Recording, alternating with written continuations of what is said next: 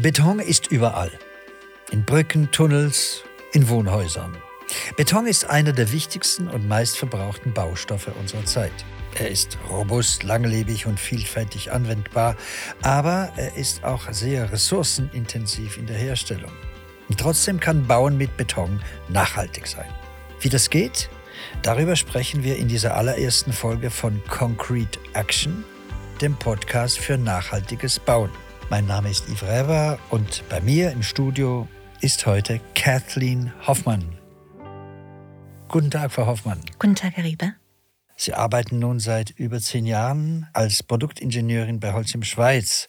Was heißt denn das für Sie eigentlich persönlich? Nachhaltigkeit. Ich denke, Nachhaltigkeit bedeutet für mich ein ganzheitliches Denken. Das heißt für mich, dass ich mir Gedanken mache über die Auswirkungen meines Handelns in Bezug auf meine Mitmenschen, ähm, auf die Umwelt und das heute, im Hier und Jetzt, aber auch in Zukunft. Und das ist eine Thematik, die mich wirklich von morgens bis abends beschäftigt, allein schon mit der Interaktion meiner Kinder. Das ist ein Thema, was präsent ist. Wassernutzung, Sekundärstoffe äh, sammeln und ähm, wegbringen. Genau, das ist ein Thema, was ähm, mich immer sehr stark begleitet. Nachhaltige Baustoffe, Sie haben das angesprochen. Bevor wir jetzt aber da ein bisschen weitergehen, vielleicht ganz banal, was ist eigentlich Beton? Beton können wir uns als einen Kunststein vorstellen, der durch Menschenhand hergestellt wird. Er besteht aus Gesteinskörnung, Sandkies, aus Zement, diesem grauen Pulver und Wasser. Der Zement ist dabei eine der wichtigsten Größen, weil sie uns die Härte des Betons ermöglicht. Es ist ein Stoff, welcher sowohl an der Luft als auch unter Wasser erhärtet, wenn dieses Pulver mit Wasser vermischt wird. Und die Herstellung von Zement ist ja sehr energieintensiv. Das ist richtig. Für die Herstellung von Zement wird ein Gesteinskörnungsgemisch aus Kalkstein, Ton und Mergel zu einem Rohmehl aufbereitet. Und dieses Rohmehl wird tatsächlich bei sehr hohen Temperaturen gebrannt. Wie hoch sind diese Temperaturen? 1450 Grad Celsius in etwa. Oh, aha. Und wie lange? Das heißt, dass diese Öfen sind ständig am mhm. Arbeiten, am Erhitzen, am mhm. CO2 produzieren. Das ist richtig. Der Prozess als solches der Klinkerherstellung ist relativ schnell, aber natürlich dieser Prozess läuft elf Monate im Jahr, 24 Stunden am Tag wo diese Temperaturen erzeugt werden. In, wir dürfen es uns vorstellen, in 80 Meter langen sogenannten Drehrohröfen.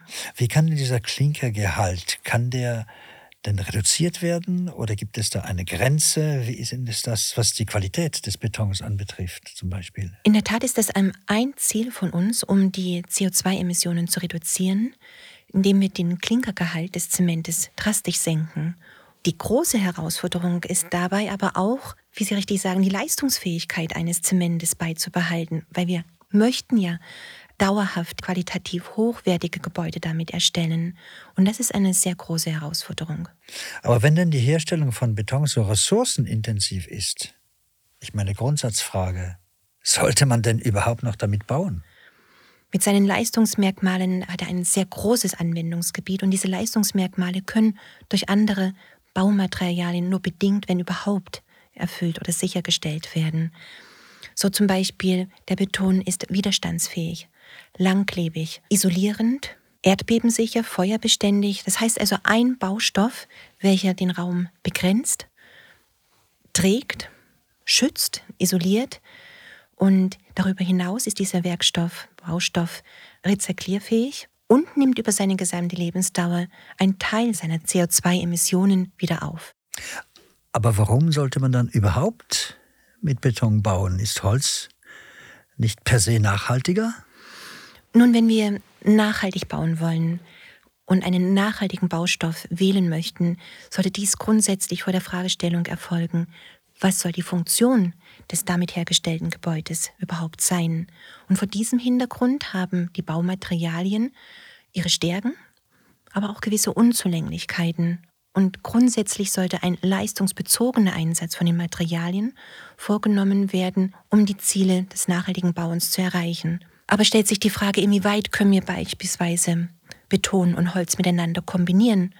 Die sogenannte Hybridbauweise.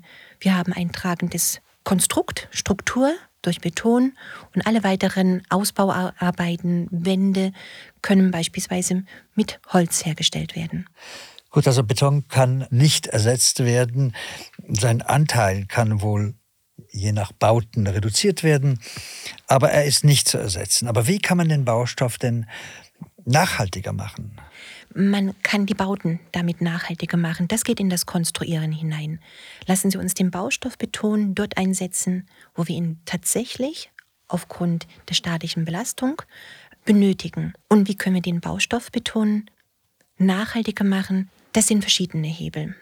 Wir fokussieren auf eine ressourcenärmere, CO2-reduzierte Klinkerproduktion, Zementherstellung, indem wir die klassischen fossilen Brennstoffe ersetzen durch Alternativen wie Tiermehle, Kunststoffe, Reifen, Altöle. Und wir fokussieren jetzt auf den Baustoff Beton noch, dass wir sagen, wir designen dieses Material anwendungsspezifisch, machen ihn so leistungsfähig, wie wir ihn für ein speziellen Einsatzgebiet benötigen. Das ist dann zum Beispiel etwas, woran Sie arbeiten. Das ist ähm, etwas, woran ich arbeite mit meinen Kolleginnen und Kollegen. Wie können wir zum einen Zemente entwickeln mit einem reduzierten Klinkergehalt, CO2-ärmer sind, unter Verwendung von Sekundärmaterialien. Ein Beispiel dafür ist unter anderem unser Zement, der Susteno, den wir vor vier, fünf Jahren auf den Markt bringen konnten. Es ist ein Zement, bei welchem wir hochwertig aufbereitetes Mischgranulat verwenden, um den Klinkeranteil zu reduzieren. Dadurch können wir nicht nur die CO2-Emissionen senken, sondern auch einen sehr großen Anteil oder Beitrag leisten im Rahmen der Kreislaufwirtschaft. Und was sind denn die Anwendungsmöglichkeiten von Susteno? Das Beispiel des Zement Susteno zeigt sehr schön die Entwicklungsarbeit hinter so einem neuen Produkt.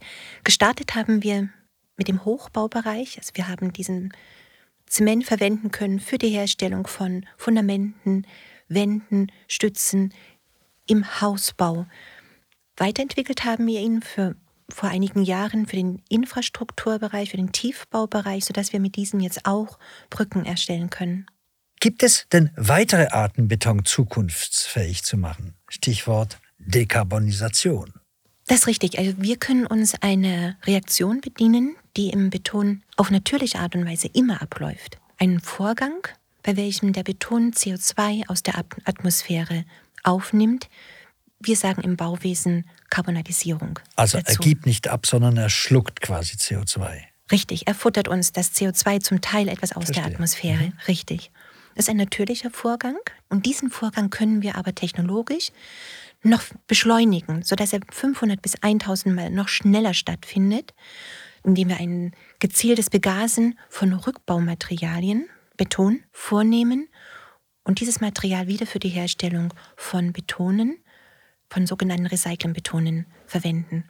Ich bin nicht ganz sicher, ob ich es verstanden habe. Wie erklären Sie sowas in drei Sätzen, in Ihrer Tochter zum Beispiel oder Ihrem Sohn? Das mit der Entnahme von CO2 aus der mhm. Atmosphäre. Ja. Also ist Beton dann ein Schwamm zum Beispiel? Bildlich ja, gesprochen. Wir können uns ihn wie als einen festen Schwamm vorstellen, richtig, der die Möglichkeit hat oder die Eigenschaft, Kohlendioxid aus der Atmosphäre wieder aufzunehmen. Und diesen Vorgang können wir beschleunigen, technologisch, sodass dieser 500 bis 1000 Mal schneller auch stattfindet. Okay, wunderbar. Jetzt verstehe ich es viel besser. Aber wo steht denn im Allgemeinen die Forschung, wenn es um das Bauen für morgen geht? Ähm, jetzt haben Sie gesagt, was Holzim versucht. Wie steht es denn allgemein? Ja? Äh, gibt es da konkrete Projekte, die Sie nennen könnten? Spontan fällt mir da gerade das 3D-Printing ein. Das dreidimensionale Betondrucken, bei welchem die wildesten Formen von Bauteilen möglich sind, fernab von den Zwängen einer standardisierten Schalungstechnik. Der Vorteil ist, dass wir mit dieser Technologie nicht nur dem Architekten eine große Freude bereiten können durch diese große Formgebung, sondern auch Material sparen können, also ressourcenärmer bauen können und die klassische Schalungstechnik oder den Aufwand reduzieren können. Im Hinblick auf die Klimastrategie 2050 wird das energieeffiziente oder reduzierte Bauen auch notwendig. Und ich glaube, hier können wir uns einer Eigenschaft bedienen des Betons, und zwar diese hohe thermische Wärmespeicherfähigkeit. Die können wir nutzen, um zukünftig Räumlichkeiten zu heizen oder auch zu kühlen. Ein großer Vorteil für den sommerlichen wie auch für den winterlichen Wärmeschutz. Das ist ja alles wunderbar, aber diese nachhaltigen Lösungen, die sind doch bestimmt kostenintensiv, ja? Ich kann mir vorstellen, dass ein Bauherr vielleicht zögert, bevor er sowas ähm, umsetzt. Wie, wie, sieht es zum Beispiel bei der öffentlichen Hand aus? Ähm, fordern die das? Fördern die das? In der schnellen Umsetzung von nachhaltigen Baulösungen können tatsächlich öffentliche Sektoren eine Schlüsselrolle spielen, indem sie zum einen mit nachhaltigen Beschaffungsmaßnahmen vorangehen und gleichzeitig auch Bauvorschriften, Normen formulieren, entwickeln, die diese neuen Technologien aufnehmen und auch Anreize setzen. Aber sicherlich bedarf es auch einer entsprechenden Aus- und Weiterbildungsoffensive. Bestehende Unsicherheiten gegenüber neuen Materialien, neuen Technologien gilt es abzubauen und eine Sicherheit äh, zu generieren, sodass diese Lösungen, diese nachhaltigen Baulösungen verwendet werden. Frau Hoffmann, wenn Sie diese Themen nochmals zusammenfassen können, ähm, wie machen wir Bauen nachhaltiger? Ich denke, es braucht dafür eine Vision, die durch alle Akteure des Bauwesens getragen wird. Das heißt, wir als Produktingenieure leisten unseren Anteil, die Planer, die bauausführenden Firmen, der Bauherr. Es braucht den Gedanken der Kreislaufwirtschaft, den wir in diesem Kontext weiterverfolgen und natürlich auch immer die Motivation und Neugier daran, an diesem Thema weiterzuarbeiten und es schneller umzusetzen. Eine gemeinsame Arbeit also. Vielen herzlichen Dank, Frau Hoffmann, für das spannende Gespräch. Ich habe viel Neues gelernt und ich hoffe natürlich, die Hörerinnen und Hörer auch. Wir sind gespannt auf die Feedbacks und die Fragen, die Sie uns gerne an podcast.holzim.com senden dürfen. In der nächsten Folge von Concrete Action sprechen wir mit Clemens Wögerbauer, Head Commercial and Sustainable Development darüber, wie Holcim bis 2050 Netto Null erreichen will und was auf dem Weg dorthin noch alles passieren muss. Wir freuen uns, wenn Sie wieder dabei sind.